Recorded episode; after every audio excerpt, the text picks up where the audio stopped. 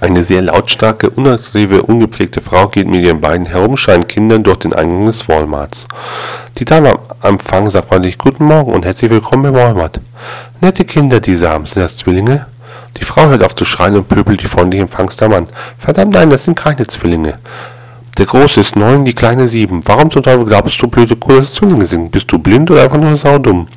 Gnädige Frau, ich bin weder blind noch dumm, erwiderte die Empfangsdame. Ich konnte nur einfach nicht glauben, dass es jemand gibt, der sie zweimal fickt.